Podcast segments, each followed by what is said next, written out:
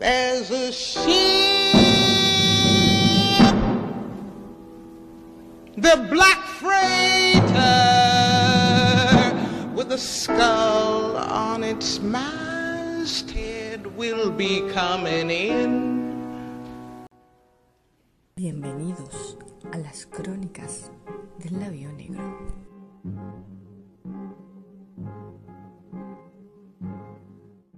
John Osterman, Marco Polaco y Dani José presentan Psycho.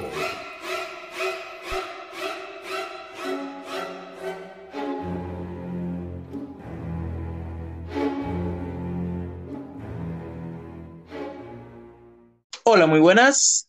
Estamos una vez más en las crónicas del navío negro con el señor Marco Polaco. Cuéntamelo todo. Mira, aquí tú sabes, en esta aventura llamamos el navío. El navío negro. ¿Y hoy ¿De qué vamos a hablar hoy, Marco? Mira, hoy vamos a hablar de la gran película eh, Psicosis. Del gran Alfred Hitchcock. Sí, sí, sí, sí, sí, sí. ¿Qué opinas tú de esta película? Para empezar, para empezar. ¿Qué, qué opinas tú de esta majestuosa película? Eso es una pregunta bastante difícil, pero vamos a tratar de responderla. Yo pienso que esta película es un antes y un después en el cine moderno, como lo conocemos ahora. Me parece que esa es la, la- la definición eh, que más se acerca a la realidad en cuanto a esta película. De hecho, pero si te puntualizo algo, no es mi película favorita de Hitchcock, pero sé de la importancia de, de- de la misma. Claro, claro. Justo eso fue mi, mi pie de foto hace unos días en- cuando dije que íbamos a grabar sobre esta película. Porque para mí también es eso, un antes y un después para, en el cine y sobre todo en el cine de suspenso. Bueno, claro, ya eso pasó del, se- de, sabes que él era el conocido de forma peyorativa, dicho sea de paso, eh, Hitchcock era conocido como el, el maestro del suspense, pero una vez después de esta película ya se pasó, dio un paso al terror, o sea, este es el, digamos, la primera gran película slasher, de aquí vinieron, de aquí bebió claro. Halloween, eh, La Masacre de Texas, etcétera, etcétera. Claro, que con, con Halloween ya se consoli- consolidó lo que es el estilo slasher como tal, pero aquí inició. Claro, pero imagínate que, ok, tú una película slasher la disfrutas y está muy bien, pero no le ves el sello de autor. Esta es una película diferente, esta película tiene su sello de autor. Claro, porque tiene profundidad, no es solo asesinato tras asesinato sin sentido, también. O Bueno, sea, esto, es- esto, si al caso vamos, esto tiene más trama que asesinato.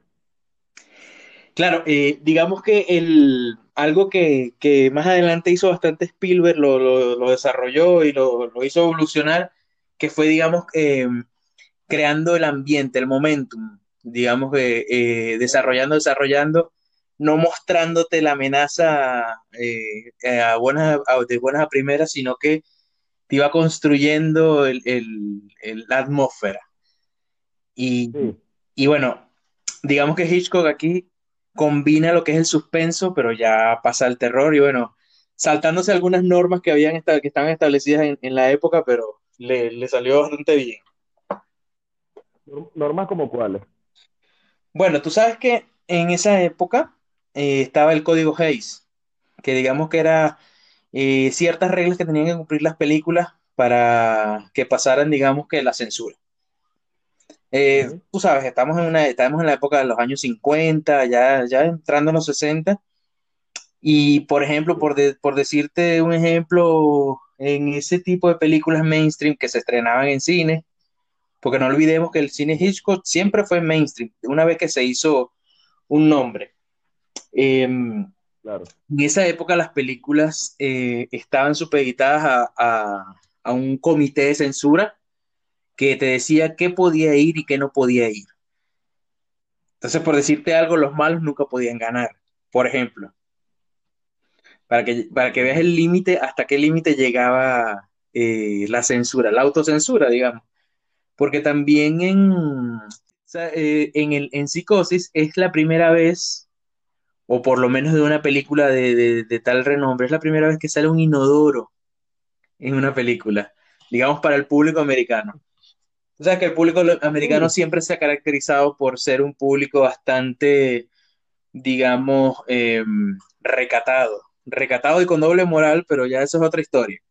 Entonces, no sé decirte exactamente por qué les causaba pudor un inodoro, pero eh, Psicosis es la primera vez que vieron así tan abiertamente un inodoro. La locura. Es que Hitchcock ten- tenía, es que Hitchcock combina- combinaba todo, ¿verdad? Desde su cine que era eh, muy él hasta las estrategias de marketing. Ajá, eso es muy importante. Esa época, aparte de lo que, del rollo que te lancé de- del código Hayes, está la cuestión de cómo se veían las películas en esa época. Era tipo matiné. O sea, tú ibas al cine y tú podías entrar a una película y la película tenía 20 minutos eh, de empezar y no pasaba nada. O sea, porque quitaban el rollo, ponían otra película y ya está. Tú ibas a, a las películas y a la hora que te diera la gana y cogías la película que estaba en ese momento. Y así se veía el cine. Era un cine, digamos que eh, impersonal. No es como ahora, uno tiene que ponerse más o menos en, en situación. No es, antes no, an- antes era bastante difícil repetirse una película, por ejemplo. O sea, tenías que ir para el cine otra vez para volverla a verla, para volver a verla, o sea, por más que te gustara.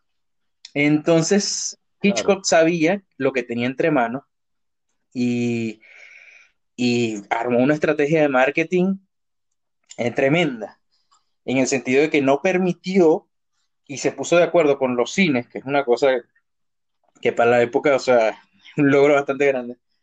Se puso de acuerdo de no permitir que la gente entrara una vez empezada la película. Entonces, ¿qué pasa? Sucedió de que la gente le decía, mira, no puedes entrar una vez que comience la película. Y bueno, eh, la gente empezó a ir media hora antes de que empezara la película. Y se empezaron a crear las colas eh, afuera de los cines, algo que, que nunca había, o sea, algo nunca visto en, en ese sentido. Y bueno, y creó bastante el boca a boca con, con esta película, fue tremendo. Eso, es, eso contribuyó bastante al éxito. Sería Psicosis la primera película por la que las personas hacían cola afuera de los cines. Podrías decirlo con certeza. Sí, era algo que no se había visto antes. Después, más adelante, sucedió con más asiduidad, pero no solo eso, sino que la gente salía. Bueno, había una colaboradora de Hitchcock, no sé si fue una colaboradora, un guionista, al- alguien de, de- de su equipo, que eh, hizo un análisis bastante acertado de lo que era, cómo salía la gente después de la película, que esa era otra. Salía como después que tú sales de montarte en una montaña rusa, algo así. Entonces, y claro, fue un impacto tremendo. Recuerda que, que en ese momento no se veían e- ese tipo de películas para nada. O sea, ese tipo de, de impacto que ya llegaremos a esa escena famosa, o sea, era impensado, impensado totalmente. Tan impensado que si no es por el, atrevimiento de Hitchcock y su, y su terquedad, esa película probablemente no hubiera seguido adelante porque no tenía casi apoyo. Claro, es otra época, o sea, hay tanto que explicar, hay tanto que decir de psicosis porque tienen, o sea, tienen mucho, hay, hay mucha, hay mucho escrito sobre, sobre ella. En aquella época se hacían contratos a directores, actores, entonces, por ejemplo, actores y, y directores estaban atados a, a ciertos estudios. Hitchcock le quedaba una película de contrato con, con Paramount. Paramount ya, ve- ya veía que Hitchcock se les iba a ir a Universal porque ya Hitchcock estaba haciendo una serie de televisión ahí. Entonces, claro, ellos querían que la última película de Hitchcock con ellos fuera una cosa grandiosa. Y Hitchcock decidió hacer esta película de bajo presupuesto, la cual no quería hacer Paramount. Y eso es un tema que Hitchcock tuvo que eh, hipotecar su casa y todo para poder realizar la película. O sea, fue una apuesta eh, grandísima, casi que no cobró. Fue algo parecido a lo que hizo Snyder ahora cuando le, le dieron la posibilidad de completar las Liga de la Justicia. No cobró nada, pero en este, en este caso Hitchcock, que era bastante visionario, eh, se aseguró a cambio de eso eh, recibir el 60-65% de las ganancias de la, de la taquilla. Y bueno, ya tú sabes lo que pasó después. Vamos a empezar a, a- a tocar puntos clave de la película. Ok. Vamos a empezar por la escena íntima de Mario y Frank. Ok, bueno, aquí tú sabes que Hitchcock viene de, del cine del cine mudo. Él empezó su carrera haciendo, hizo dos o tres películas eh, de cine mudo y él siempre ha sido un artista muy visual, muy visual. Y lo, lo ha dicho en varias entrevistas, si tú revisas eh, eh, sus entrevistas, él siempre te dice que para qué contarte algo si te lo puede mostrar. Claro. Una de las escenas en otra película de él que se llama La ventana indiscreta, que es un otro clásico, en, en la primera escena te cuenta con solo una imagen, te cuenta quién es el protagonista, en qué trabaja, cómo se, cómo, cómo se rompió la pierna. Entonces, claro, esta escena de Mario y Sam te cuenta muchas cosas, muchas, muchas, muchas cosas. Nada más poniéndote viernes 11 de noviembre, 2 de la tarde. Entonces tú sabes que eso es una hora, digamos, de almuerzo. O sea, una hora donde no deberías estar tú en un motel con otra persona. Entonces, claro, ahí te está contando el tipo de relación que tiene eh, Marion Crane, que es la protagonista, con, con Sam. Y más el Entonces, diálogo eh, que tienen que tú sabes que no es una relación normal. Exacto, es una relación donde está una persona divorciada y otra persona que quiere algo más. Digamos que él no está tan comprometido como ella. Y bueno, hay un detalle en esa escena que me gusta bastante, que él te muestra, eh, Hitchcock te muestra cómo en ese momento no está juzgando al, al personaje principal, porque si te das cuenta, ella en esa escena tiene un sujetador blanco. Ajá. Entonces, digamos que eso en ese momento no te significa nada, pero más adelante, cuando Marion haga lo que, tiene, lo que va a hacer, eh, la vestimenta, digamos, cambia y es, digamos, que una forma del director de expresar eh, que algo cambió para mal. Sí, correcto. Correcto. Que fue, que fue también, eh, digamos, su, su, expresión. Su expresión cambió con, con el color. Claro, mira, ahí ella está, ella, mira, ella es una persona que sin compromiso, Sí. Y él es una persona que realmente eh, él lo que le dice eh, él es que no puede estar con ella de la manera que él quisiera porque no tiene los, los medios económicos, etcétera. Pero tampoco se le ve muy, muy, muy comprometido. De todas formas, como sabe, estamos ubicados en la época, ubiquémonos en la época. En esa época ese tipo de relaciones no estaban bien vistas. Claro. Entonces, Hitchcock ahí no te está juzgando a, a, Mario, te pone un sujetador blanco porque digamos que es la pureza de la persona, es una persona que tú asumes que es una persona buena, con buenos modales, de eh, buena persona, que tiene un trabajo respetable y que no ha hecho nada malo. Más adelante, vamos a sacarlo de una vez para, para de- terminarlo ya de- de aquí con ese tema del sujetador. Más adelante, cuando ella se va a robar el dinero, ella estaba otra vez, pero en este caso en su, en, en su, en su departamento, y tiene un sujetador negro. Entonces, esa es la forma de Hitchcock de decirte, mira, ahora esta persona está haciendo algo malo, está haciendo algo fuera de, de, de personaje, se está, está cometiendo un crimen. Entonces ya, no la está, ya la está juzgando de una manera diferente, nada más por el cambio de color de, de, sujetador.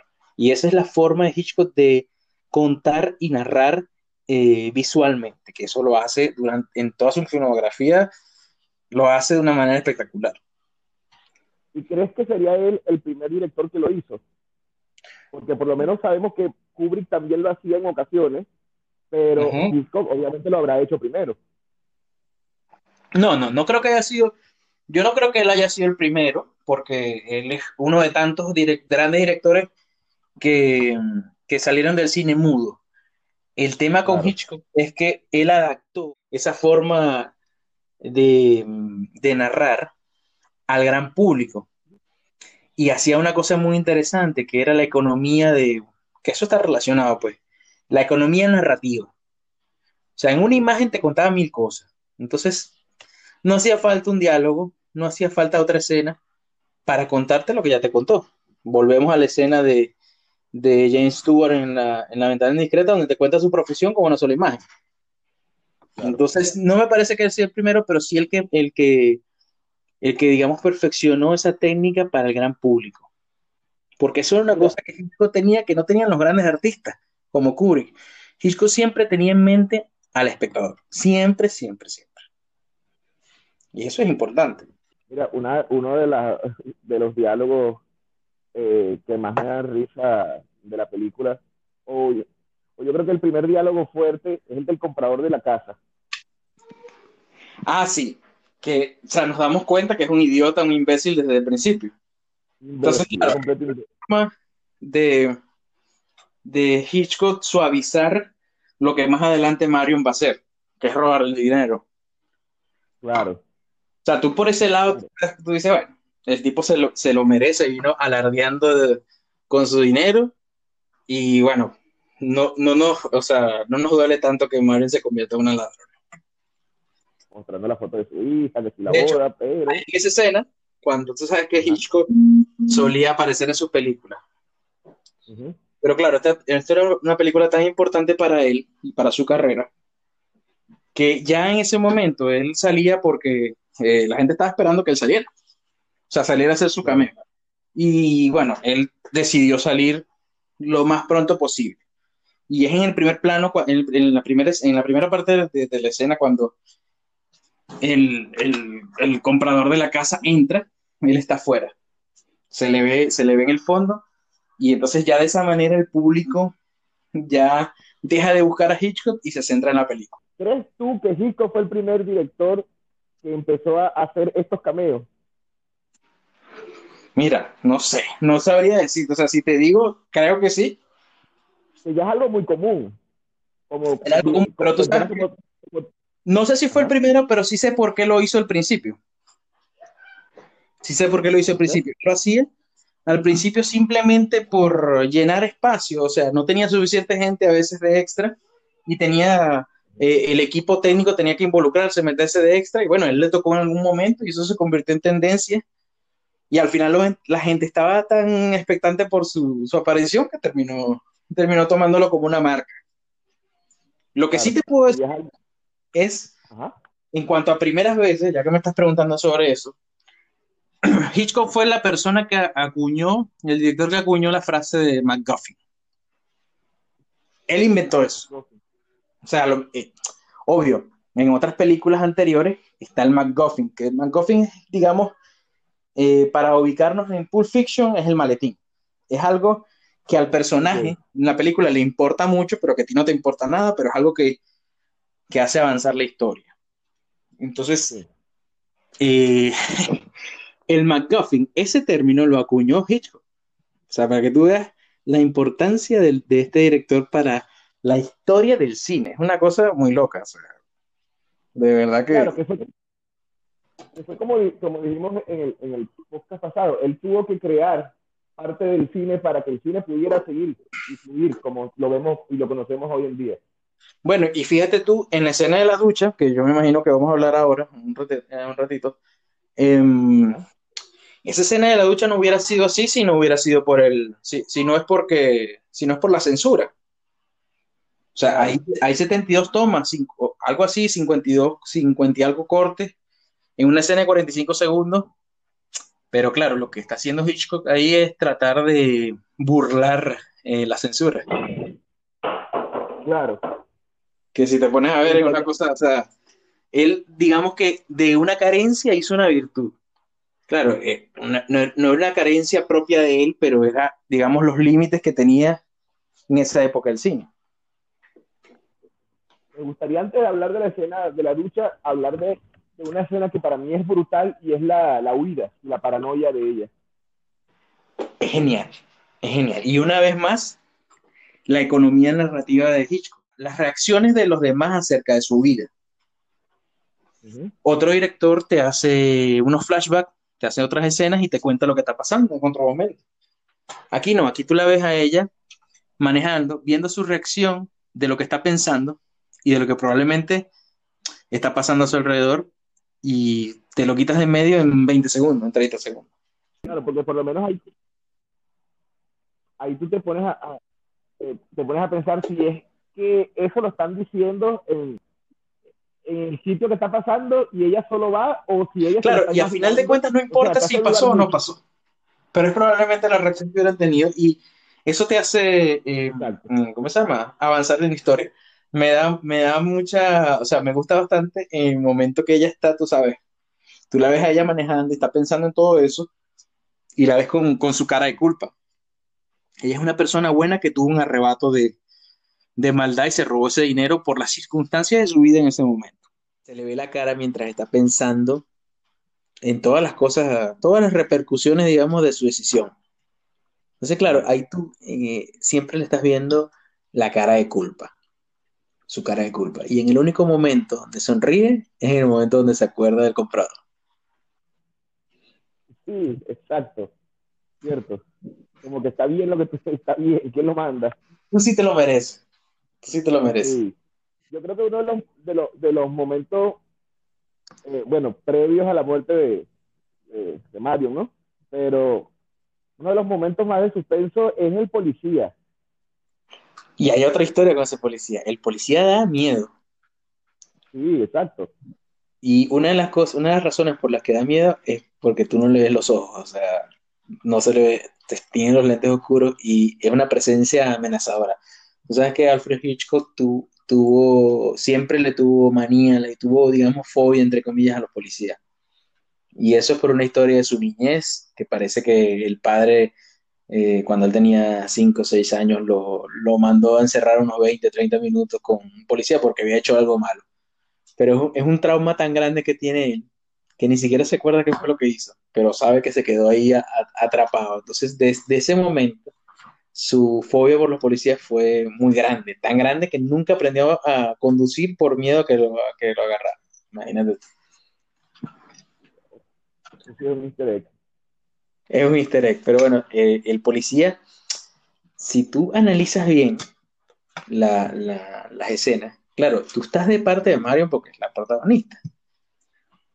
Y Supuestamente, sí. Sí, supuestamente, claro. Y aparte del momento donde sí la está stalkeando, pero serio, cuando está en, en- cuando está en la venta de coche, antes de eso el policía lo único que quiere hacer es ayudarlo. Y está haciendo su trabajo. Pero tú la ves, tú lo ves a él desde el principio como una presencia amenazadora. Y es porque estamos ante, pres- ante la presencia de una persona buena que está cometiendo por primera vez un crimen y que te está, está cometiendo todos los errores habidos y por haber de una persona inexperta en ese sentido. Si tú o yo, por ejemplo, hacemos algo así, te aseguro que vamos a empezar a cometer error tras error, igual que ella. Claro. Y eso es lo que te quiere mostrar el, el director. Correcto, correcto. Que la escena, que la escena del, del- de la compra del coche también es estresante por, por los errores, como dices tú, que hace ella, como el, el desespero, su, su inexperiencia. Claro, él dice, pero y en ese momento, o sea, en el momento que ella cambia de, de, digamos, de, porque el, el tema de cambiar de carro es cambiar de placa.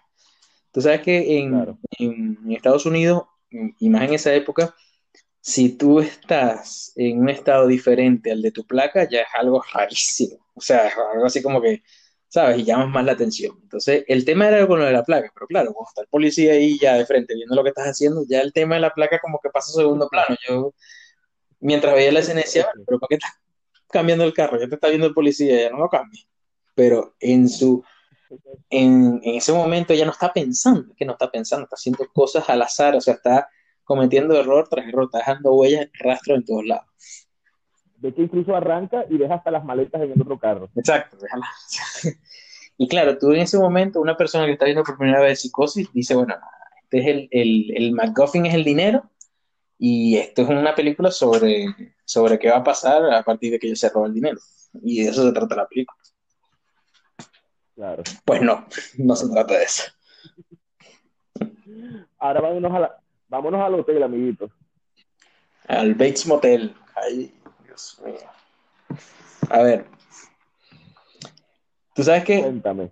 tú sabes que eh, el libro, sabes que, eso- sabes que Hitchcock, como muchos grandes directores, se bas- eh, preferían, digamos, eh, hacer adaptaciones. Y Psicosis es, de- es sobre un libro llamado también Psicosis. Y en el libro, basado en, basado en el libro. reales. Sí, en el libro, eh, Norman Bates es un gordo calvo feo, o sea, sin ningún tipo de, de, de carisma ni ninguna empatía. digamos, es el típico, ¿sabes? Es George, es George Constanza. Exacto, exacto, pero George Constanza es psicópata, güey, que cumple el Claro. de, de, de asesino. Y bueno, De, Hitchcock, de sociópata. exacto, es sociópata. Hitchcock con buen, con buen tino le cambia eso y pone a Norman Bates, digamos, apuesto, em- empático, un poco inseguro, que también hace o causa empatía cuando tú lo ves por primera vez.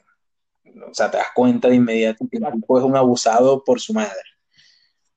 Total, Claro. te causa, te causa eh, empatía. Bueno, es que incluso cuando ella entra, digamos, a, a la oficina de él, que después van a donde él tiene sus cosas, sus pájaros y eso, que empieza el diálogo, tú lo apoyas o estás con él o lo entiendes hasta que ella le dice que la lleve a, a algún sitio, que es cuando él se molesta y tú dices, no, el tipo tiene un toque ya más, más allá. Claro, cuando le hace un, digamos, le, le insinúa a- algo negativo para, para su mente sobre su madre. Ya ahí cambia la cosa. Y eh, de inmediato ya, ella a partir de esa conversación cambia el tono con él y, y, de hecho cambia la decisión del, acerca del dinero, porque en ese momento ella decide que va a regresar el dinero. Y Marco, tenemos una invitada especial. Aplausos. Aplausos para Dani. Dani que vio psicosis conmigo. Hola, chicos. Lo logré. Cuéntanos. ¿Y ¿La, la vio cuándo? Hace poco. Eh, la vi hace tres días, cuatro días. Sí, tres o cuatro días. Sí. Nunca la había visto. La, nunca, nunca la había visto. Había visto la serie, no, no porque yo quería realmente, porque estoy huyendo a ese tipo de, de tramas. Sí, sí, sí. Pero bueno, definitivamente es algo que te engancha y que no puedes soltarlo. Te va llevando de la mano como un niñito chiquito Al hasta que, hasta que termina viéndola completa. Sí, sí, la vio completa, amiguito, la vio completa. Brutal. ¿Sabes qué? Eh, cuando yo la vi por primera vez, que fue que sí, hace 10 años, eh, yo nunca había, yo no sabía nada de la película, ni sabía el final, ni sabía lo- las vueltas que tenía la película. Genial. A mí, eh, yo, yo, yo estaba en un videoclub aquí en Maturín y yo dije, mira, ¿qué película? O sea, cuando vi la portada, o sea, reconocí como que el nombre como que me pareció verlo. Alfred Hitchcock, no. Psicosis. Sí, esta película yo, debe ser la de la escena del, De la del- de la, de la bañera. Y la compré nada más porque sabía que esa es la película de la bañera, pues. Y yo nunca la había visto, pero sabía que era, digamos, mítica. Claro, porque es, es cuando la- son escenas que trascienden, digamos, que es lo que estábamos hablando en el programa pasado, que Exacto. hay escenas que trascienden las películas. Fue lo que me ha pasado. Correcto. Me pasó exactamente que me iba a sentar a ver Psicosis y después dije, ya va, esta es la película donde sale la escena de, del- De la música. de la música y el tipo con la con el cuchillo. Oh, por Dios, sabía que existía esta película. Ya. sin haberla visto, sin saber nada, absolutamente nada de, de... Que por cierto, ese, ese día que yo compré Psicosis, compré tres películas por el mismo motivo. Nada más por las escenas. Que fueron eh, Cantando bajo la lluvia, ¿Ok? Psicosis y La Naranja Mecánica. Bueno, te metiste en una trilogía ahí seria. Tú sabes, ah, ah, tú sabes que Janet Leigh, la protagonista de la película, es la madre de Jamie Lee Curtis, que es la que hizo Mentiras Verdaderas, hizo varias cosas. Es Halloween Sí. también. Bueno, Jamie Lee Curtis, eh, obviamente, también siendo una, una actriz reconocida, eh, muchas veces eh, productores y estudios le ofrecieron recrear la escena de, de, digamos, de su mamá, o sea, la escena mítica de su madre. Ella siempre declinó esas invitaciones a recrear esa escena por respeto a su mamá. Eh, hasta que llegó un momento donde ella estaba haciendo una serie sobre psycho killers y tenía un punto, digamos, cómico que se llamaba Scream Queens, creo que. Y ella recrea la, la escena. No voy a decir cómo, cómo termina, pero es genial el homenaje que le hace a su mamá ahí. Te invito a que la veas, búscalo en YouTube, eso, está está la escena de, pone Jamie Lee Curtis, escena de, de, de- de psicosis. para que, para que lo veas. Y aprovecho y busco la escena de ella bailando Mentiras Verdaderas. Ah, bueno. Uf, Esa es otra escena que trasciende la película. sí. ya, ya que estoy en eso, pues buscar escenas de ella. ¿Sabes? Por no dejar, está bien.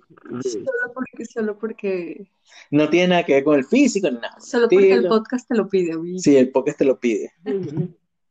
Mira, ¿qué tal si hablamos de la incapacidad de pronunciar eh, baño de Bernard?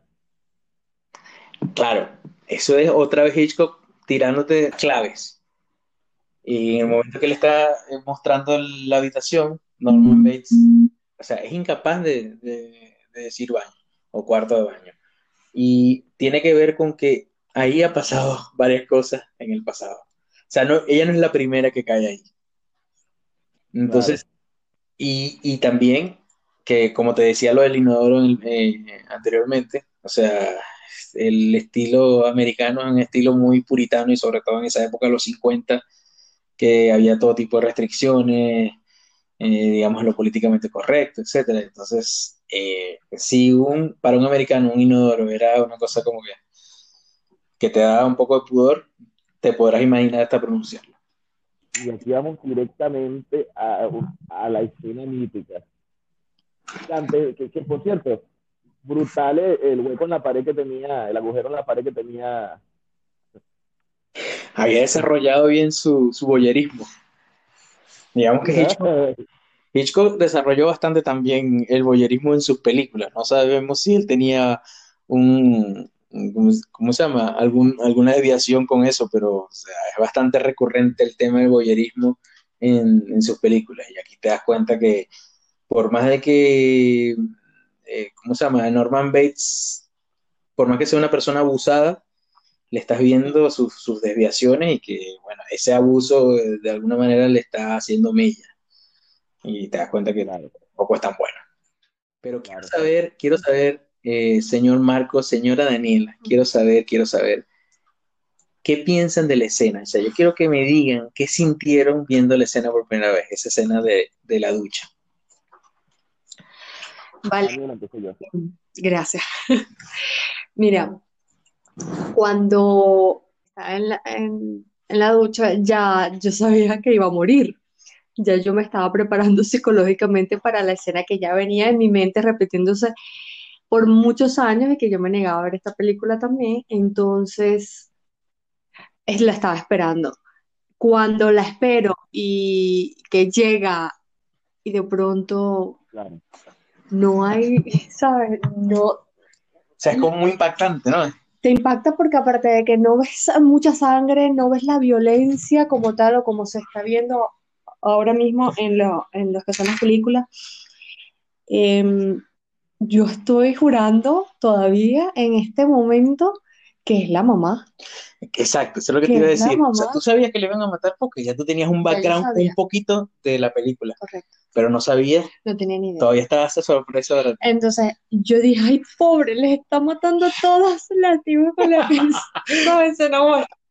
No Y, es algo eh, muy remarcable eso que estás diciendo, porque después de 60 años de película, sigue vigente, o sea, digamos, ese truco que te hace, que te hace Hitchcock. Claro. O sea, que es una cosa que en varias películas ha pasado el tiempo y, coño, tú te das cuenta que No solo eso, ya una vez, una vez asesinada la, la, la dama, ¿verdad? la protagonista, que es una locura. Eh, viene Norman.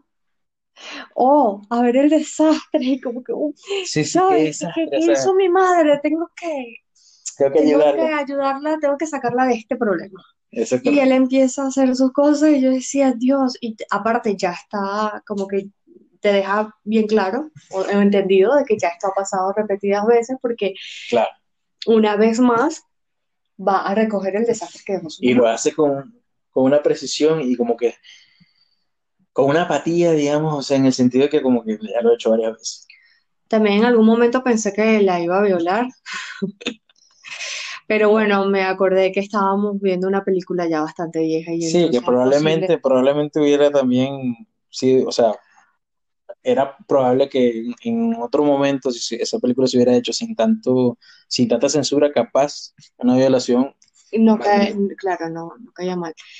Em, no ver, no ver eh, una expresión más allá de, bueno, que tengo que salir de este desastre, tengo Sí. que limpiar y dejar todo correcto para, para no dejar una evidencia y verlo comiéndose que sea el maní y todo.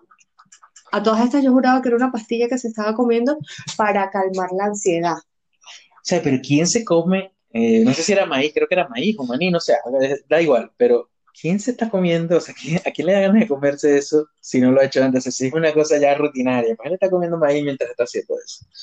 Es una locura. Pero quiero que Marcos me diga, me diga qué sintió, ya que él no sabía nada. O sea, tenía alguna, pero no, eh, fue completamente virgen en la película.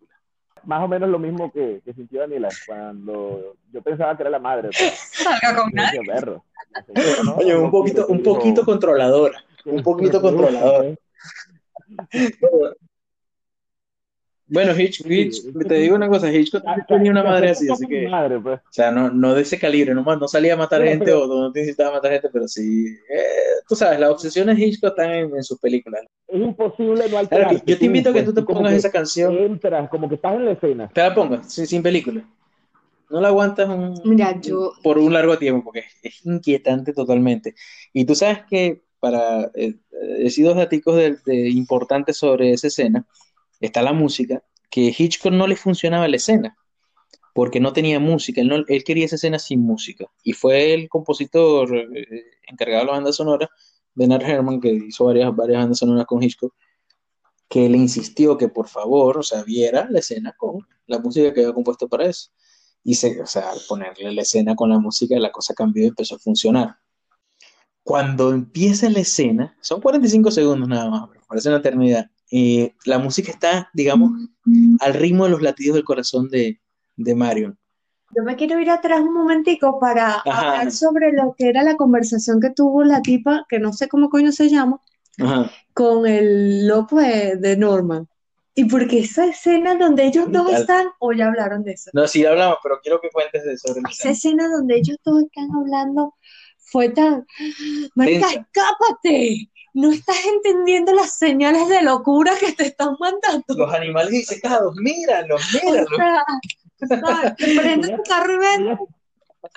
Rétale. O sea, bandera roja, había bandera, había bandera roja No por sé qué ella estaba esperando. Sí, sí, bueno, bueno. ¿Qué te puedo decir? es que incluso, es que incluso ella está comiendo con paciencia y, y con cara despectiva, como que, ay, sí, bueno, ah. No, ella estaba como que aquí la malota soy yo, porque yo fui la que me robé el dinero. Sí, sí, sí. Y en, en lo que, en lo que aquel se pone bravo, se, se molesta cuando le dice lo de la madre, ahí ella también cambia, casi que Ella- cambia tanto que cambia esta deci- decisión. Cambia, re, voy a regresar el dinero, estoy asustada.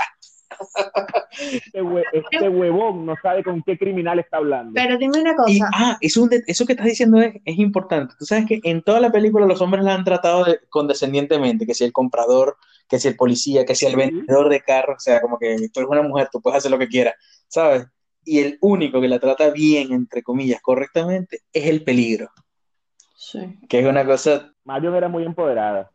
clara, clara, clara, claro. Y bueno, ¿qué iba a decir, Dani? Eh, pues se me fue la olla. Ay, se te fue la olla otra vez. otra vez. Es como, es como Norman, no es la primera vez que lo hace. Ah, bueno, no, ya, ya, me volvió la olla. Eh, que yo digo, ¿y qué mujer, qué mujer, qué persona en el mundo entra en un hotel y no le pone llave seguro a la puerta? Otra época, otra eso. época. Pero sí es verdad, tienes razón. En todas las épocas, porque Eso tiene una explicación. Él pudo haber tenido también la llave de, de la puerta. Seguro lo tenía, pero Bueno, es verdad pero- lo que dice pero por lo menos tú escuchas la llave y estamos a- Es que no sé, porque fíjate, si yo me voy a robar 40 mil dólares, yo voy a estar más pendiente de que, bueno, tal vez de que no de mi vida, porque uno no está tan pendiente de su vida, pero coño, voy a estar pendiente de que no me roben los 40 mil. Entonces, por lo menos llave le pongo a la puerta. Oye, 40 mil dólares de la época, que vendrían Era- siendo como 300 y pico mil dólares de ahora. Sea, que Claro, son un montón de plata. claro. O sea, que- pero Pero que si ahora fueran 40 mil, también le pongo la también son buenos, amiguitos. No, pero tú sabes que eh, eso tiene su explicación. Y es que Hitchcock tenía un- una ola de detractores que eran los detractores de la lógica y del realismo. Y él siempre decía que, mira, él no venía a hacer películas para que fueran realistas. Y él podía prescindir de ese realismo para hacer avanzar la trama. Lo que quería era narrarte visualmente y crearte emociones, como por ejemplo la tensión. Y si hacía falta que dejara la puerta abierta porque era el asesino, te la dejaba. Entonces, esa es la explicación más o menos de, o sea, es lo que decía él. Pero si es verdad lo que dices tú, o sea, tiene toda su lógica, cierra la puerta. Con llave. Mira, ¿crees tú, me la, me la voy, me la voy, Nah. ¿crees tú que Daniela es una detractora de Hitchcock? No, no, no, no. A ella le gustó la película, ¿te gustó? no? A mí me gustó. A mí me gustó. O sea, me gustó tanto que la podría volver a ver, aun cuando ese tipo de películas yo las dejé de ver hace siete años. Siete años aproximadamente cuando estaba embarazada de mi hijo. Eh, los niños. Daniela, yo sé, que hoy no, yo sé que hoy no estamos hablando de eso, pero quiero que me definas con dos palabras, ¿verdad? La naranja mecánica. La naranja mecánica. Ya te digo Eh, una. Mira, la naranja mecánica me dejó, ya te la voy a, te la voy a explicar, pero es que necesito em, darme a entender muchas cosas, ¿verdad? La naranja mecánica me dejó un- una profunda huella en el corazón, ¿sabes? Me puso a reflexionar. La naranja mecánica es, es karma y la naranja mecánica me, con un refrán. Árbol que nace torcido, sus ramas jamás endereza. O como sea que se diga, Como, como el canta Rubén Blas. O Rubén Blas o Héctor Lavoe, uno de los dos. eso, eso y el karma. Dos cositas. Muy bien, Daniela. Muy bien. Mira, yo sé que, sé que no, o sea, no puedo vivir sin contártelo, tengo que contártelo, Marco. Nos quedamos en la escena de la ducha y tenía que contarte algo que se me está olvidando, se me está yendo. ¿Qué era? Ah, sí, lo de la música. ¿Te acuerdas que me estabas diciendo lo de la música, no? Los violines. Ah, los violines, que se bueno. Digamos que si no es, si no es lo más famoso que se ha hecho en, en ese sentido en el cine, pega en el palo, está, está ahí cerquita. Cualquiera que, cualquiera que le ponga esa música sabe qué película es o sabe que, sabe que, a qué se refiere, a qué te refiere. Claro. Pero el montaje fue muy El bueno. montaje, claro. Entonces, lo más interesante de eso para mí es que la música hace de latidos del corazón. Si tú te das cuenta, en el momento en que sale el asesino, ella está completamente eh, eh, exaltada y está la música a toda mecha, tan, tan, tan, tan. Entonces, claro, cuando ella va perdiendo, digamos, la batalla, que ya la están acuchillando, la música va bajando el ritmo, bajando el ritmo, hasta que se para. Y el- la música se para en el momento de que ella deja de respirar. Y esa es la indicación de que la música va relacionada con su latido del corazón. Eso me parece un toque de genio, de verdad. Y, y para, para eso entonces el zoom, digamos, o la, o la toma, vamos a decirlo mejor, la, la toma de los directo a los ojos es increíble.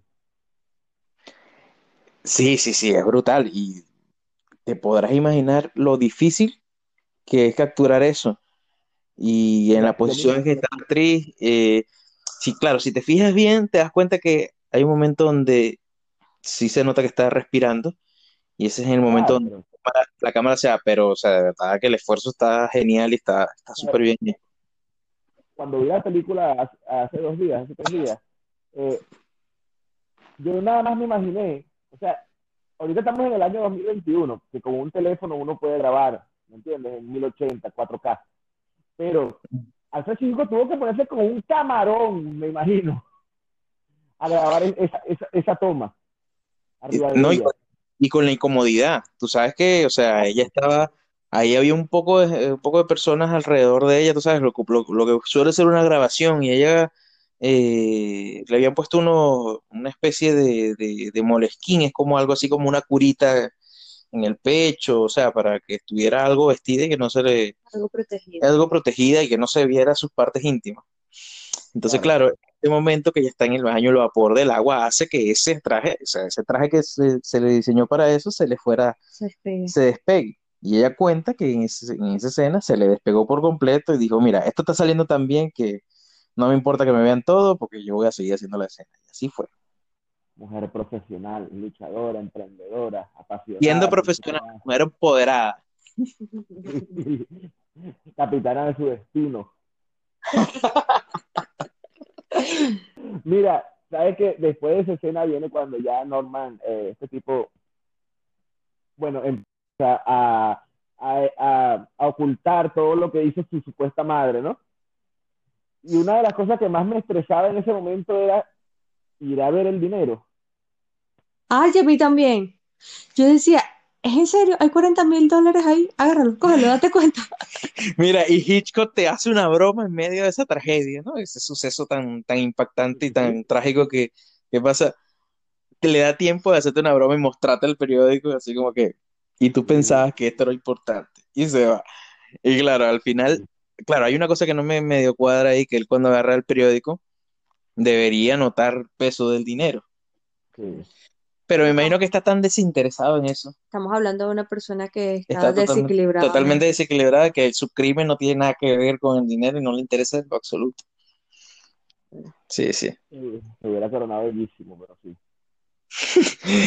Coño, sí, es que después uno sí que uno que es así, nosotros que somos pobres, amiguitos, nos pasa eso. pues. No podemos dejar de pensar en el dinero. Nosotros, para nosotros el McGuffin sigue siendo el dinero hasta el final de la película.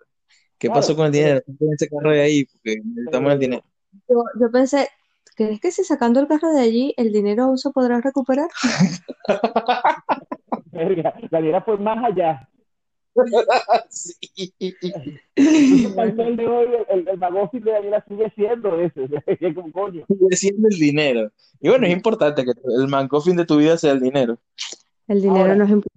Otra, otra de las cosas que yo me pregunto después de esa escena es, ¿cuántos carros habrán ahí abajo? Exactamente. Lo suficiente para que cuando se estuviese hundiendo uno, tuviese la tensión de que se iba a hundir, no se iba a hundir, No se iba a se hundir. hundió. Uf, Claro, y. Norman Bates te lo está contando mientras come maíz, porque, o sea, no- nadie puede estar tan, tan tranquilo así, o sea, solo una mente desequilibrada como él y alguien que lo ha hecho mil veces. Es que tenía que tener un tic, o sea, tenía que tener un tic. Y yo creo que el tic, o sea, apartando ya su, su actuación es ese, como para causarte Claro. más, darte más, digamos, para ser más mórbido. Claro, y el tartamudeo que tiene también es uno, es otro de, de, de los tics que, Sabes que, que yo vi esa película en su audio original, ¿no? Y qué bueno son las películas en, en- no sé, la, la actuación eran distintas en aquellos años, ¿verdad? La, Sí, viste que en ese momento como que articulaban mejor, sí, o sea, sí, se tomaban el tiempo para pronunciar. Dígame el, el comprador de la, el, el- comprador de la casa, me imagino que era un de esos viejos petroleros, de esos llaneros, no sé si dice llanero, ¿cómo se dice? Texanos, eh, Sí, los, te- los texanos, sí, sí, vaqueros, Sí. pues cowboys, eso, un cowboy. La manera en que hablaba era brutal. Sí, sí, pero eh, tienes toda la razón en eso que dices. Y ahí te, te, te das cuenta que el estilo, digamos, de, de, del diálogo ha cambiado y ha evolucionado hacia algo más, más realista, porque realmente la gente no habla así, pues, tan bien Claro. articulado como... Claro, claro. Era lo, como, como lo que estábamos diciendo de, de, de la, en la naranja mecánica que Kubrick les exigía a ellos que sobreactuaran, pero aquí no es que estaban sobreactuando, sino que marcaban más la cómo hablaban, pues. Exacto. yo necesito hacer énfasis en lo que es el poder que tiene Norman o la destreza que re- em, desarrolló en disecar a los pájaros. Y Toda esta destreza que él desarrolló con los pájaros, lo mismo lo hizo con su madre, porque tenía a su madre 10 años. 10 años Sí, sí. dentro de un Una momia ático. digna de, de- del Valle de los Caídos de Egipto. Uf, O sea, una faraona. mira, La, la impresionante. primera vez que yo vi la película que, que llegó a esa escena, yo dije, no me jodas. No, no, brutal, brutal. Sea, porque aquí, está- aquí estamos hablando, no estamos hablando de una persona, eh, por lo menos lo, que me pasó a Daniela y a mí, no estamos hablando de dos personas que no, no sepan de cine, estamos hablando de dos personas que aún 50, 60 años después del estreno de la película se siguen sorprendiendo por lo que Hitchcock hizo en 1960. Ujú. Y no solo eso, sino que la película sigue siendo impactante. Y ya, y ya nosotros hemos visto la- la- El Exorcista, hemos visto El sexto sentido, hemos visto miles de películas de terror, miles de películas de suspenso, e incluso 60 años después, no me jodas, disco. Qué arrecho. No, no. Esta película primero te, te atrapa como con una historia y luego, no, por ahí no van los tiros. Vamos hasta, entonces es porque la están buscando porque se está robando un dinero, no, por ahí tampoco. Entonces es porque la mamá de Norman está asesinando, no, por ahí tampoco, ya, bueno, y entonces, ¿qué más quieres de mí? Pero es, es que esta película, ya yo te dije antes que no era mi favorita de Hitchcock, pero en esta película puedes encuadrar todo su cine, todo su estilo. Hay momentos de eh, donde no hay absolutamente nada de diálogo. Por ejemplo, cuando él está, desde el momento en que, en que sucede el asesinato de la bañera hasta el último momento donde él pon- pone el cadáver en el, en el carro, pueden pasar ocho minutos sin casi diálogo, nada de diálogo. Y contención. Y co- la tensión sigue ahí, la tensión sigue ahí, eso es dificilísimo y eso es puro Hitchcock. Pero era que te sacaba de una tensión y entrabas en otra, sobre todo cuando, me pasó muchísimo cuando entró el, el policía, el, el policía no, El detective. el detective, que Muy está bien que lo hace, lo que hace muy está bien. revisando lo que es el, el libro que él pide, ¿no? Necesito el, registro. Sí, sí. Y entonces yo decía, no va a ver el nombre, va a ver el nombre, no va a ver el nombre, ¿qué, qué va a hacer? Entonces notaba el nerviosismo de Norman y yo decía, ¿qué va a hacer ahora este? Porque lo van a descubrir. que no- Dios. Mira, y Norman se comporta de una manera parecida a como se comportaba Marion cuando estaba en problemas, cuando, o sea, se dio cuenta que estaba haciendo algo malo, porque el detective le agarra todas las mentiras, o sea, todas, Sí. absolutamente todas. Se está dando cuenta que algo está pasando ahí. compara las firmas, ve para acá, cosa. Incluso cuando él va a abrir la puerta del, del cuarto donde entró Marion, él se detiene un momentico como que piensa si la abre o no, y el detective se da cuenta.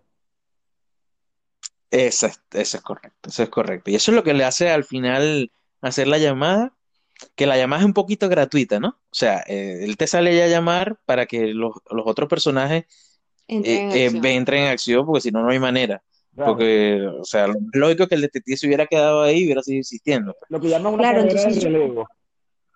A todas estas me, Sí. me, me como toda la escena porque cuando él vuelve al hotel, yo veo que Norman está agarrando hacia el, el final de los, de las habitaciones. Entonces él, el, el, el, Detective. el detective busca, entra a la habitación de donde están los pájaros disecados, no ve nada, no sé qué, está buscando, ve a la casa y se va directo a ver qué, Sí, qué está pasando aquí, ya va. La supuesta señora. Y yo digo, wow, Y esa escena es brutal. esa escena es brutal Esa porque escena es brutal. brutal, estamos brutal. esperando, estamos esperando una confrontación con una mujer. Sí. ¿Entiendes? Con la mamá. Yo estoy, yo estaba esperando, yo le decía, Dios mío, no, es que él es el detective, él, él podrá hacer algo con, con esta señora. Y, y sale una peluca, te muestran una peluca Y y, en tú plano, y en dices, plano cenital. O sea, plano desde, digamos que es la, de la mirada de Dios. ¿Para qué lo hace Hitchcock?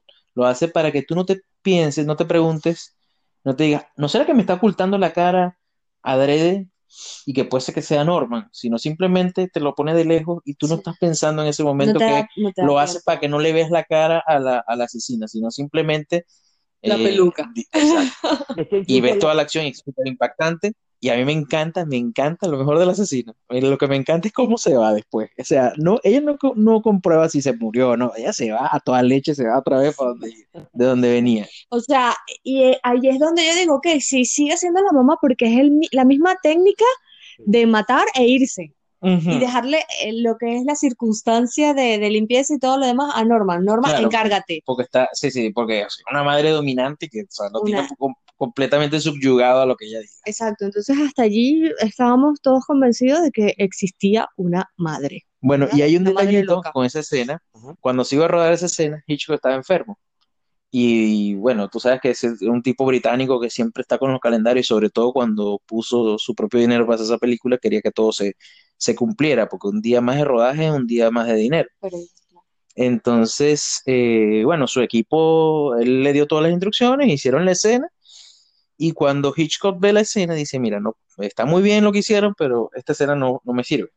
Sabes que cuando él sube las escaleras hay un plano como medio que tú ves al detective subiendo las escaleras. No.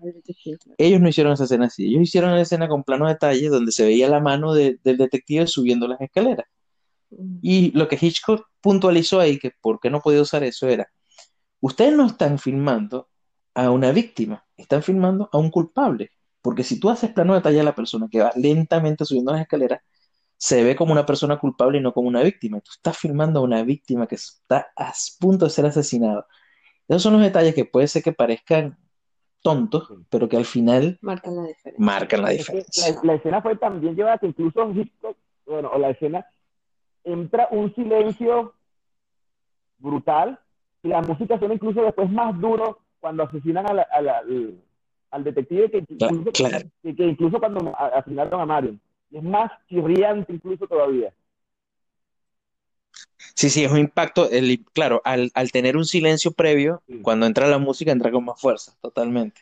Entonces eh, sigue la escena corriendo y nos damos cuenta de que por fin Norman se pone los pantalones y le dice a la mamá, ¿sabes qué? Estoy cansado de que sigas matando, vas para el sótano, aunque fue básicamente porque podían verla, no porque estaba matando, eso no le preocupaba tanto, pero bueno, vas al sótano. Y no, que sí, que no, que... ah, ah, ah. Y yo decía, pero ¿cómo tiene tanta fuerza? Y, no, y ahí está otro golpe de genio de Hitchcock. Hay un detalle que un espectador avispado dice, pero va- vamos a ver, si Si tú la... eres tan No, dominante. no, no, si la mamá se va corriendo y mata gente para allá y para acá, y de repente no puede caminar y la tienen que llevar para el sótano. O sea, como hay, hay algo, pero es que ni siquiera tú estás tan Bueno. impactado con lo que está pasando que no te Pero- paras a pensar en eso. ahí fue donde yo pensé, es lo que te estoy diciendo, fue donde yo Ujú. dije, eh, ¿cómo- cómo- de dónde tiene tanta fuerza? ¿De Claro. dónde tiene tanta fuerza? Si estás, está poder- inválida, ¿no? O sea, No, ya yo había te olvidado, no, no, ya Es yo, que no, no, lo- no te paras a no, pensar. no, ya yo, yo eso lo, lo había olvidado, ya para mí esa tipa corría, trotaba y volaba. Lo que ella hacer, Ya. de lo que tuviera a su favor. Todo, porque, ajá, Blica me llevaba dos muertos por encima y nadie la podía parar. Entonces, cuando va, yo digo, ajá, ya, la- le va a dar, ¿sabes? Su, su parado le va a Va, mandar va a para enfrentarse. a la- ella. sí, total. Y, y bueno, vamos a ver qué, qué nos va a decir la trama. Entonces, resulta que yo lo veo cargando algo y esa confrontación que tiene él con la, o sea, él con él, Sí, sí. él con sus dobles personalidades, ya va, después que termina la película, digo, wow, cómo me envolvieron. Claro, claro. Era su desequilibrio, su delirio, doble La película personalidad. pudo haber terminado muy bien ahí. Sí, sí. Sí, O sea, sí. yo creo que si, si esa película hubiera sido hecha en, en estos años, la terminan ahí para hacer una secuela. No, ya, ya estuve, no, que digo, no. Bueno, Psicosis ha tenido mil secuelas, de las cuales me rehuso a hablar y No, voy a hacer comentarios porque yo o no- sea, Esto sería- vamos, a, vamos a cambiar el... Este sería el chicle más, no más, pero es que tiene como, como cinco secuelas, tiene cuatro o cinco secuelas, pero yo me rehuso a hablar de eso porque este podcast va a pasar a ser para adultos, entonces no quiero disfrutar. Si, si no hubiera existido el código, el código del que hablamos hace rato, yo creo que esa película hubiera podido terminar ahí. Donde, puso- Sí, sí, donde correcto. Norman quizás hubiera ganado para que la secuela hubiera sido perfecta. Y- y la- la- la- nunca nadie se hubiera imaginado en la secuela que la mamá hubiera, o sea, hubiera sido muy épico. la mano chiquita. No, y brutal cómo hubiera quedado eso, o ¿Sabes sea, me- es que, Mira, ¿sabes lo que me recordó ese código? Eh, ¿sabes que Apple le tiene prohibido a Marvel de que los villanos en sus películas salgan con iPhone? imagínate tú, O sea, si tú ves, imagínate, por eso es que supuestamente, no soy, este, spoiler alerta, parece que, ¿sabes la catira esta en Falcon y Soldado del Invierno que es sobrina de, de, de la gente Carter? Sharon, Sharon, Sharon, parece que Sharon, ¿no? Sí, parece que Sharon es una doble agente y es mala en el Falcon y el Soldado del Invierno porque en los cómics ella se vuelve mala y en la serie no usa iPhone. Ah, imagínate Entonces la gente como que, mira, ven acá, No, no, no. ¿por qué esa mujer no usa un iPhone? ¿Porque le gusta Xiaomi? No creo. Le gusta esa- mujer es mala. Entonces, Conven- convengamos que si tienes un Xiaomi en vez de un, de un iPhone es tres, o sea, malo. por mer- estricto, eh, por economía, pues digamos, bueno, ahora, temas económicos. ahora después de ese easter egg fuera de, de, de contexto, volvamos a... Ajá, estábamos. Mira, ahora vamos a la, a la, a la, a la ferretería. A la ferretería. Y aquí es donde, donde yo hago un stop y digo que quiero, eh, y digo de una vez el spin-off que quiero. Sabes que todas las semanas hacemos, o sea, de- decimos de, qué, de quién queremos un spin-off sobre la película. Ah, vale. Yo quiero un spin-off del trabajador de Sam.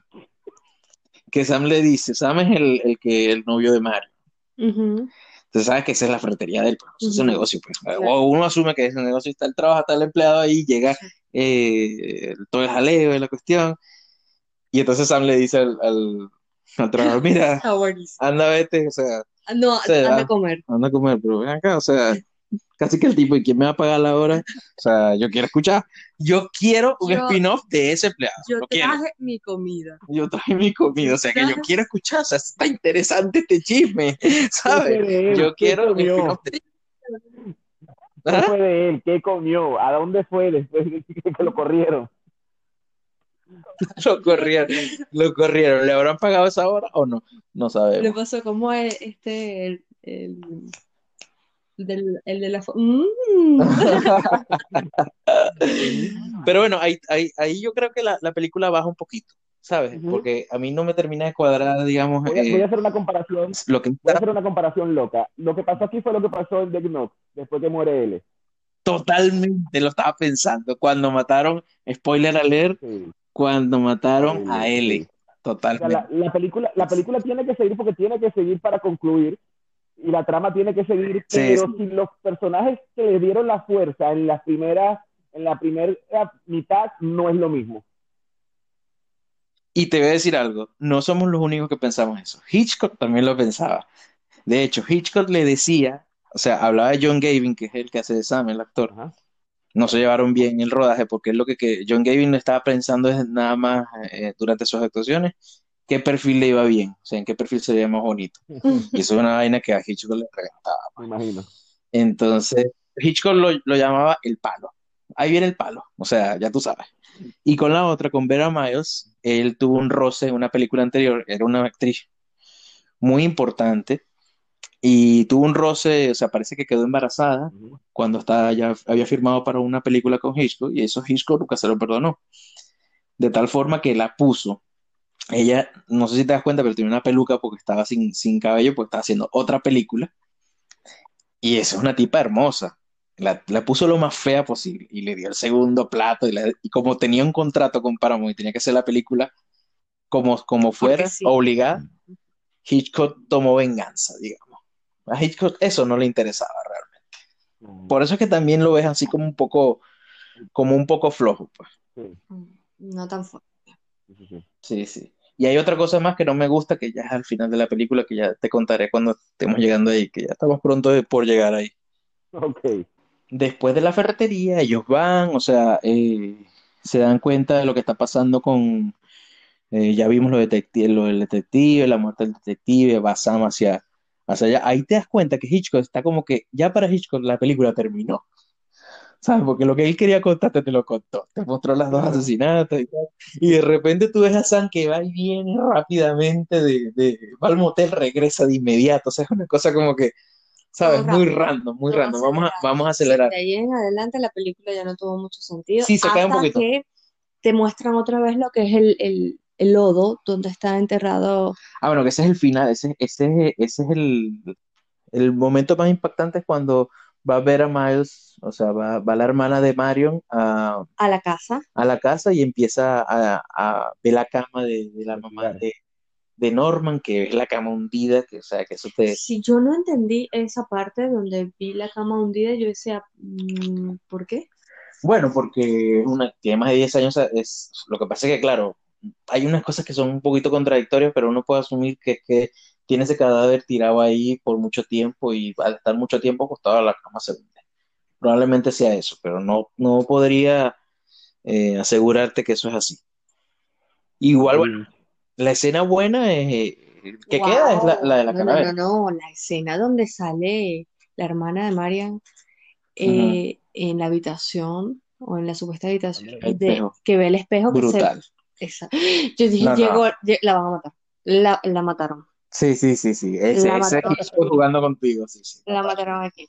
Ok, se asusta. Bueno, sigo. Ese Hitchcock diciéndole a Ya. Vera Miles, si fuera por mí te hubiera matado por haber tenido otro hijo más, Ya va. cuando no te correspondía. Ya va. Cuando entonces escucha la puerta que ella dice, me voy al sótano, que ve la puerta del sótano y dice, bueno, me voy al, só- al, al sótano.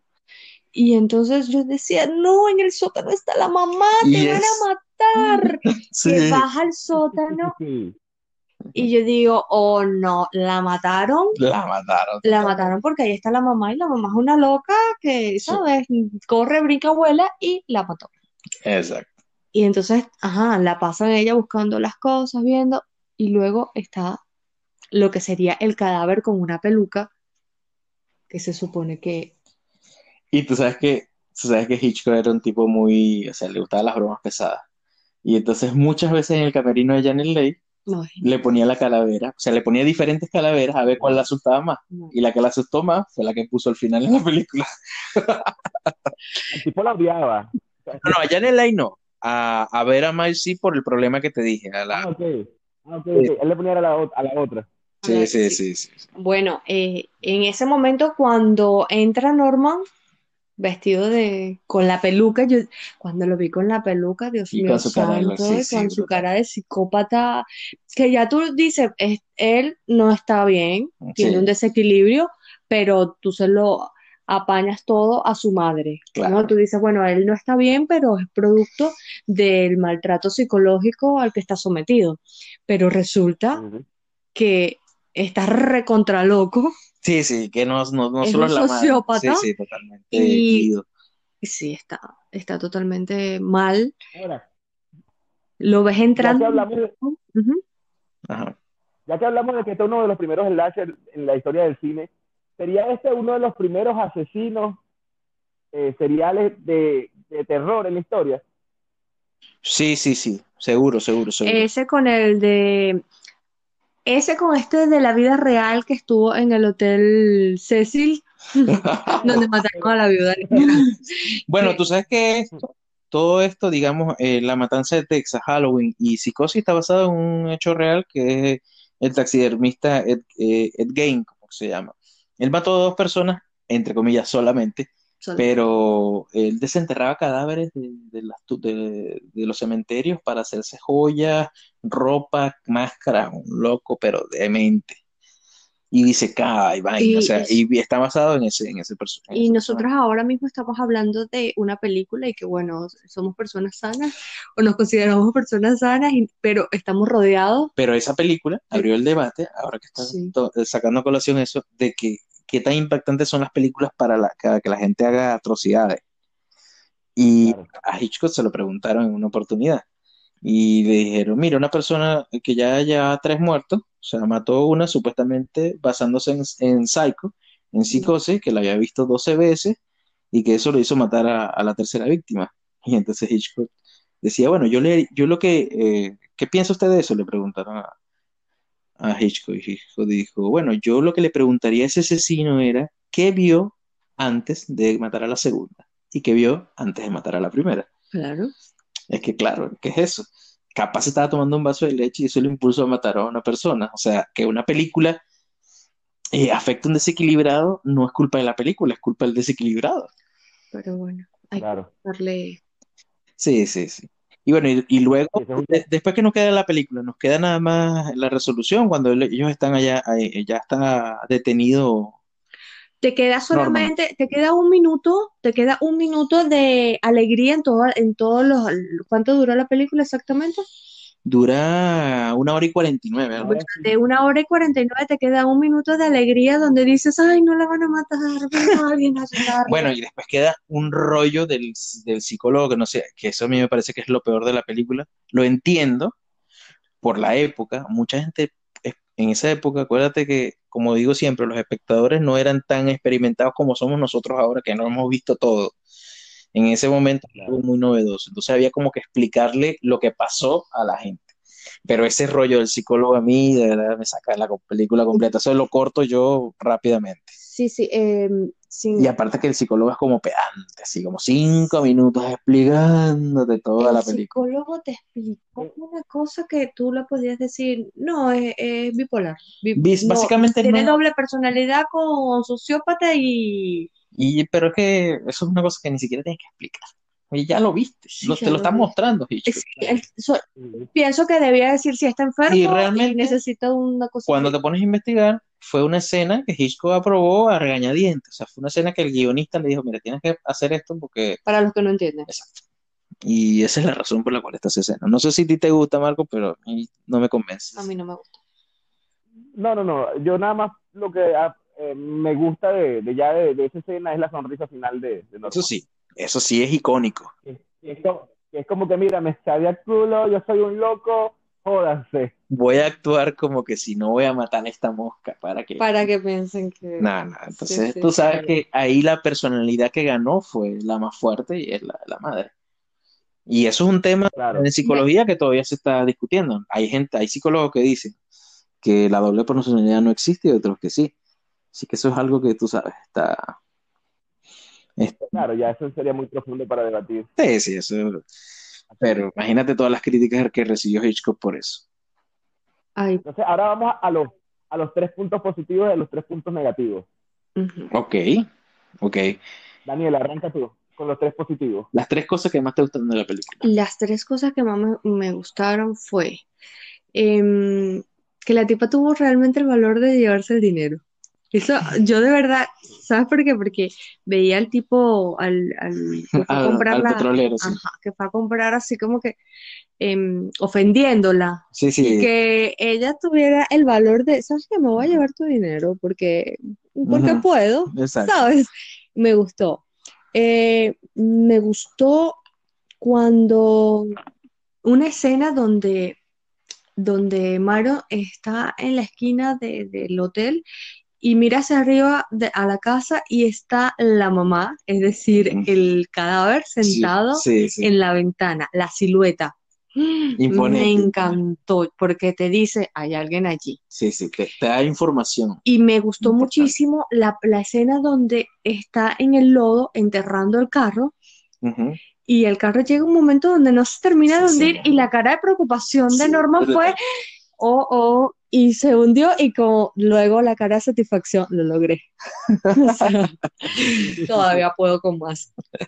Lo que no me gustó, eh, vale, no me gustó eh, lo que ya dije de, de que si tú te vas a robar 40 mil dólares o lo que sea que te vayas a robar, tienes que estar, uno está Cierra con seguro. cierra todo con seguro, está pendiente de quién está detrás, quién no, Sí, cierra con seguro, no hay película. de que no te están siguiendo, todo eso. Eh, la otra parte, eh, la verdad que no me gustó es que sentí que Sam no quería esa mujer, Sí, sí, muy no, débil, no o sea, no estaba no, en el personaje, no se metió en el personaje porque una persona que se me- que está enamorado, que va a buscar a la persona que ama, se mete más en el personaje, lo siente, el- la pasión se le desborda. Como decía Hitchcock, como decía Hitchcock, tienes toda la razón ahí. Hay, eh, hi- hay una oportunidad donde cuando están eh, eh, haciendo la primera escena, eh, la primera escena de la película, Hitchcock llega un momento donde para la escena, corta y le dice, haz algo a la a Janelle, haz algo más porque no veo pasión. Claro. Y es lo que estás diciendo No tú. te veo, no te veo, Sí, no sí, te veo comprometido. Y la tercera escena fue la del psicólogo psiquiatra, Sí, eso. que me parece que de aparte de que habló mucho, estaba así como que sobrado, Sí, como muy que con pedante. el papel, como que... O sea, marico, te acabas de salir. Y entonces yo, sin discriminar a nadie, ¿de dónde viene este mexicano a hablar de qué? Porque, porque aparte tenía una pin de mexicano que lo metieron allí. Perdón a los mexicanos. No, no, pero o sea, no es que, sino que llevaba, ¿tú me entiendes? Sí, sí. ¿Y este polizote de dónde salió? No, ya va que me perdí, estoy, sí, estoy en la película, ¿no? Sí, tú ¿Quién eres es? protagonista. ¿Tú, ¿Quién eres tú? tú quién eres, bebé? Explícame. Sí, sí, sí. Pero, bueno, Muy bien. mis muy puntos. bien, pues. Muy bien. Te quiero escuchar. Marco, cuéntanos. Mira, mi, mi- la cosa que más me gustó de la película, eh, bueno, una de las cosas que más me gustó de la película fue el detective. Yo creo que él se roba el, el show el pequeño tiempo que salió. Y la escena de la escena de él eh, revisando el cuaderno con las fechas, el, el, Norman asustado, para mí eso es una de mis escenas así que, que más me gustó. La segunda, obviamente, eh, el asesinato de Marion, la bañera, eso fue espectacular. Espectacular, sí. La tercera sería, la, la tercera cosa, eh, la escena eh, del petrolero me gusta mucho. Porque tú vas viendo eh, la incomodidad de Mario y, tú, y ya, ya tú entiendes más o menos y vas entendiendo de por cómo es que se, se va desarrollando la cosa para ella, por lo imbécil del tipo, y esa escena me gusta bastante. Totalmente, totalmente. Y que cuando, cuando dudar, se recuerda y dice, ¿sabes qué? No, no lo Y mereces. sonríe. Sí. Y sí. Sí. Y me da risa porque viene la, la, la, la amiga de ella como que a tocar el dinero y ella como que no, ¿eh? Que esa es la hija de Hitchcock, por ¿qué es cierto. mencionar. Oye, una, pre- una pregunta, ¿todas las personas que salieron en esta película están vivas Eh, no. o ya murieron? Bueno, ya Janet Leigh murió. Eh, eh, Anthony Perkins, que es el que hace de Norman Bates, murió de SIDA hace tiempo. Sí, murió así. Y a ver, a ver, ahí yo creo que todos murieron, amiguitos. No sé si la hija de Hitchcock murió, creo que no. Creo que es la única que está viva. Tengo que estar. Mira, la que sí sé que murió fue la mamá de Norman. Te lo Esa murió. Esa murió en 1950, 10 años hasta la película. Sí. Mira, eh, también, también estoy con ustedes, no me gustó la escena del psiquiatra. Total. No, no, no. Este, y yo creo que todo lo demás, bueno, esta chi- eh, la hermana de este, cuando llegan, ya, como dije, hay como un antes y un después en la película que es como cuando, como con lo que comparé con Ya vemos los momentos de La no. película es muy chida. Sí, eh, después del momento de Death para arriba, mira, ya. Sí, ya, ya. Son muy poco, son muy pocas las cosas que yo, ah, ok, no, no. Hasta bueno, hasta la escena cuando voltean y se ve que el cuerpo de la mamá, el cadáver, que esa escena sí está bella, es brutal. Sí, sí, sí, eso está brutal. Eso. Que está como la luz, que, que hasta la luz del cuarto, todo, todo acompaña a la, a la escena. Sí, sí, todo está genial, genial. Genial. ¿Y tus tres puntos, amiguitos? Bueno, yo, uno, eh, dentro de la escena del, del asesinato de Mario, me encanta el triple de, o sea, el, el triple zoom de, del momento del grito de, de Mario. O sea, me parece espectacular, o sea, es increíble, me encanta. Esa es una. Me encanta también eh, la escena de cómo está rodada el plano cenital del del segundo asesinato. Me gusta bastante. Y digamos que la tercera escena que me gusta, que me encanta, es el momento donde habla Norman con, con Marion, justo antes de, de- de todo lo que pasa, cuando están cenando. Eso es un momento en que el personaje, y tú dices, o sea, aquí está, ahí donde Norman se hace cargo de la película. Ahí, ahí, ahí Marion deja de ser la protagonista y el protagonista es, Disculpa Norman que te Bates. interrumpa, por un momento yo, yo estaba pensando, eh, mi amor, tú tienes un dinero y estás en ese hotel porque quieres ir a ver a San. ¿Qué tú haces comiendo con Norman, bebé? bueno, pero Explícame. acá, o sea, amablemente, pues. No, porque Estaba lloviendo. estaba cansada, Bueno, estaba cansada, no estaba pensando con claridad. estaba cansada, estaba cansada, quería descansar porque se iba súper mujer empoderada puede cenar con, con varias personas sin problemas. sola. Eh, pero que las mujeres piensen con claridad antes de comer con un desconocido. Bueno, eso es verdad. Mira, sola, lluvia, un hotel donde solamente está ella. Total, total. La culpable no es ella, el violador era él. Eso es verdad. Bueno, mi amor, pero mujer precavida, Vale por dos. sigue viva. No, no, No usted la está- matan tan rápido. hay, hay que derrumbar el patriarcado. La cul- el culpable era Sí, él. sí, el compadre era él. Bueno, bueno, esta película la puntuamos. Sí, cómo Vale. no. Empieza, Marco. Empieza tú, Marco. Ocho. Ocho. Em, yo le doy un 7.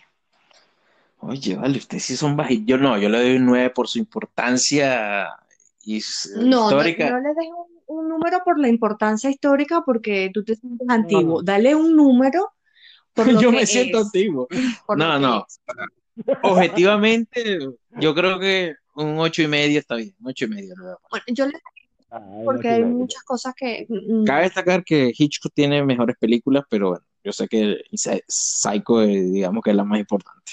Pero yo les recomiendo ver una tan terrorífica como Psycho que se llama Los pájaros, que es brutal. Brutal. Sí, que es del 63, ¿verdad? Sí, sí, fue un poco después. Sí, sí, sí. Es brutal esa película, recomendada totalmente. me siento mal, me siento mezquina, pero siento que siete es el número. No, vale, siete es muy poquito, Psycho, es un clásico. Yo, le- yo le doy 8 con, yo le doy 8 eh, tranquilo, como así, con mi mente tranquila. O sea, el promedio sería 8.2, 8, pues está bien, está bien. Eso es un clásico del cine. Porque, porque el bajón, el bajón fue muy, muy cabilla después de ahí. Sí. O sea, nada más por el bajón. Por eso que yo le doy un 7, porque después que matan a, Nor- eh, a, a Marian, mm, pasaron No. muchas cosas lentas. Bueno, pero lo, de Norman Bates, mientras Norman Bates está a cargo de la película, es brutal también. Es O brutal. sea, la película es que como baja dije, con, con como de Vera, Ma- de Vera y de, y de Sam. Ahí se jode, se jode un poquito la película. Eso, Pues incluso con el detective es tremendo personaje también. Lo que pasa es que dura poco, dura poco. dura poco. ahora, que el final de la película hubiera sido con el detective y no con el detective y la hermana compro. sin Sam, Toda la razón, compro. mejor. También podemos... y no han dicho, no han sus spin-off. Mira, mi spin-off es al policía que, que, que siguió a Marion al principio de la película. Una, Ah, mira qué bien. una serie, una serie de cómo se convierte en detective. Sí, una, serie policíaca de, de ese detective porque está hijo de Claro. puta. Ah, mira, a mí me gustaría saber por qué el alguacil del pueblo es tan El imbécil. sheriff, sí. O sea, ¿cómo llegaste tan viejo? Con, con- ¿sabes? Con esa falta de... Con esa falta... El carajo le tira un rollo a, a Sam y a, y a Vera antes de decirle, ustedes saben que, o sea, fun fact, o sea, tengo un easter egg para ustedes, muchachos, ustedes saben que la mamá de Norma se murió hace 10 años. Marica, eso es lo primero que tenía que decir después que abrieron la puerta, digo yo. Hubiera sido, hubiera sido buenísimo empezar por ahí, Claro, ¿verdad? hubiera sido genial. Eh, tú sabes que muchos problemas de- que hay en el cine y en la televisión son problemas de comunicación. Falta de comunicación. Pues sí, a mí me gustaría saber eso. Sí. Y spin-off, ¿de quién quieres una serie Um, solitaria? De algún personaje. De Norman Forever. Quiero saber. Bueno, ya, ya lo tiene, ya lo tiene. Bates Motel. Bates Motel. Mm, Pero me gustaría en la época. Ah, claro, porque Bates Motel está ambientada en la actualidad. Sí. Me sí, gustaría sí. en la época porque no es igual mirarlo en lo que sucedía Sí, sí, estaría, estaría en bien. aquel tiempo como lo que sucede ahora. Y ahora me parece que es un poquito más heavy porque pasa, pasan cosas más... Mira, ha llegado el momento de decidir qué vamos a hablar la semana que viene y quiero que lo decidan entre más. Mira, yo tengo una, yo tengo una opción A ver. Que yo sé que te va a gustar a ti. Yo tengo una opción brutal. Perre- perros de reserva. Oh my God. Porque me gustaría, porque me gustaría, arrancando de perros de reserva para arriba, hablar por lo menos semanal de una película de Tarantino. Genial. Vale. La primera película de Tarantino. Y tenemos que hablar de Madonna entonces. Vale, entonces ustedes eligen si es esta o la próxima, pero tenemos que hablar de una película que se llama El secreto de sus ojos. También me anoto con eso. Es una peli, es un peliculón. Es un peliculón, Marco. ¿Tú lo has visto? El, El secre- cual- el secreto de sus ojos. No, no, No. Es un peliculón, Marco. Vamos a hacer, ya, bueno, ya, decidimos las, do- la- las próximas dos películas. La próxima, Reservoir Dogs, eh, Perro de Reserva de Tarantino, la primera. Y la primera película de Tarantino. Y la próxima semana arriba, hablamos del secreto de sus ojos. Ya tienes dos semanas para ver la película, Marco. Después, cuando estés llorando en tu casa solo, no me vayas a echar la culpa. Está en Netflix por casualidad. Está en Netflix por casualidad. Oye, no sé si está en Netflix allá en Venezuela. pero Es, es probable que. El secreto de sus ojos está en YouTube. No, pero no, no, no está en YouTube. Claro. ¿Está en YouTube? Yo, yo la vi en YouTube en Estados Unidos. No, ah, pero fue en Estados Unidos. O sea, lo mejor es por eso. Eh, igual está en, tú sabes, en esos fondos, en el inframundo de Internet. Que tú sabes bastante de eso. Sí, am- sí, ami- sí, amiguito, con mi internet es muy posible que la descargue rapidito. No, pero igual es una película que en videoclub no conseguí rápido y en Venezuela. No consigue rápido. Sí, ¿Oíste? Han cambiado los videoclubs. Sí, sí, me imagino, me lo imagino, me lo imagino. Pero, Yo creo que hubo pero Eh, te prometo que va a valer la pena. Va a valer la pena. El secreto de sus ojos va a valer la pena que hagas el sacrificio que busques internet hasta debajo de las piedras. Marco, es un película, de, de verdad. La buscaré, la Es buscaré, la una buscaré, película que he visto buscaré. Así que bueno, muchas veces, Sí, sí, también. muchas veces. Película argentina. Es una película argentina, es una película con unos, con un elenco, con unos personajes pero inolvidable, de verdad que sí. inolvidables. Y cuando la estés viendo, avísame para llorar contigo, Acompañarte. acompañarte en el sentimiento. brutal. Bueno, entonces quedamos así. Eh, esa para la próxima arriba y la, la próxima semana hablaremos de perros de reserva para así abar- a- entrar en el mundo Brutal. Compro. A ver, sangre. Estoy, estoy para ello, vamos, vamos, vamos, vamos. Mira, yo digo perros de reserva y nada más me imagino la cancioncita en mi mente. ¿Qué te, qué, qué te, qué te llega a la mente?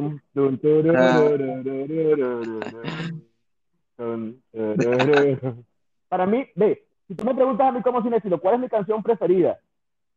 O sea, ¿cuál es mi soundtrack? O mi, el tema que yo digo, mira, esta es la canción de cualquier película que más me gusta. Es ¿En serio? No, bueno, para mí Tarantino, si no, es- eh, eh, de los directores eh, vivos ahora mismo, el que mejor compone, el que mejor escoge sus bandas sonoras es Tarantino. Genial. Para, para mí, Es un libro abierto, o sea, es un, es un conocimiento de música, pero me extensísimo. encantan los contrastes que tenemos aquí, porque para mí el mejor soundtrack que existe es el de Guardianes de la Galaxia. No, no, ese soundtrack es brutal. El de Guardianes de la Galaxia, sin duda alguna, es genial. Claro. Es que si acaso vamos, incluso Adam Sandler tampoco sería malo. Por supuesto, ya sabemos, ya que has nombrado a Dan Sandler y lo has nombrado en todos los programas, la semana que viene tienes que buscar la manera de, de nombrar a Dan Sandler otra vez. ¿Oíste? Para que siga la tradición. Yo no lo he nombrado en todos los programas, nada más en, los últimos, en el último y en este. Yo creo que en el primero también lo nombraste, hay que revisar. No lo he nombrado en todos los programas, son los últimos tres que. Sí, yo creo, yo creo que tienes una obsesión así como Norman, pero con Adam Sandler. No, no, no. Pero es que Adam Sandler elige buenas canciones en su película. Sí. Muy ochentera, muy ochentera. Lo que no elige es buenos protagonistas. ochentera, pues. Lo que no elige ¿Cómo? fue protagonista. Ni buen guion, ni buena. Básicamente ni porque diálogos, protagonista siempre. El resto fino, pues. Bueno, amiguito, entonces eso es todo por hoy. Ha sido todo. Ha sido todo, muchísimas gracias y No sé. hasta la próxima. Nos estamos viendo en las crónicas del navío negro y el spam ya viene grabadito con Marco, pero Marco si quiere decir algo más y decir dónde lo pueden conseguir. Y sí, no olviden seguirme. No olviden seguirme por mi cuenta de Instagram, arroba Marco Polaco, arroba linaje privado y arroba cine privado. Ah, y arroba, Y arroba material privado. muchas cuentas. Hasta, Sí, muchas cuentas que Eso en privado. hasta luego, hasta otra. Chao, chao. Plop, plop. Un poquito de spam, nos pueden seguir en Navío Negro Pod en Twitter y en Instagram y el podcast lo puedes encontrar en iBox y en Anchor, que es una plataforma de Spotify. Recuerden, Navío Negro Pod en Instagram y en Twitter y las crónicas del Navío Negro en iBox y en Anchor. Por favor, si no les quedó claro, no dejen de seguir a Marco Polaco en Instagram en arroba Marco Polaco y en arroba cine privado.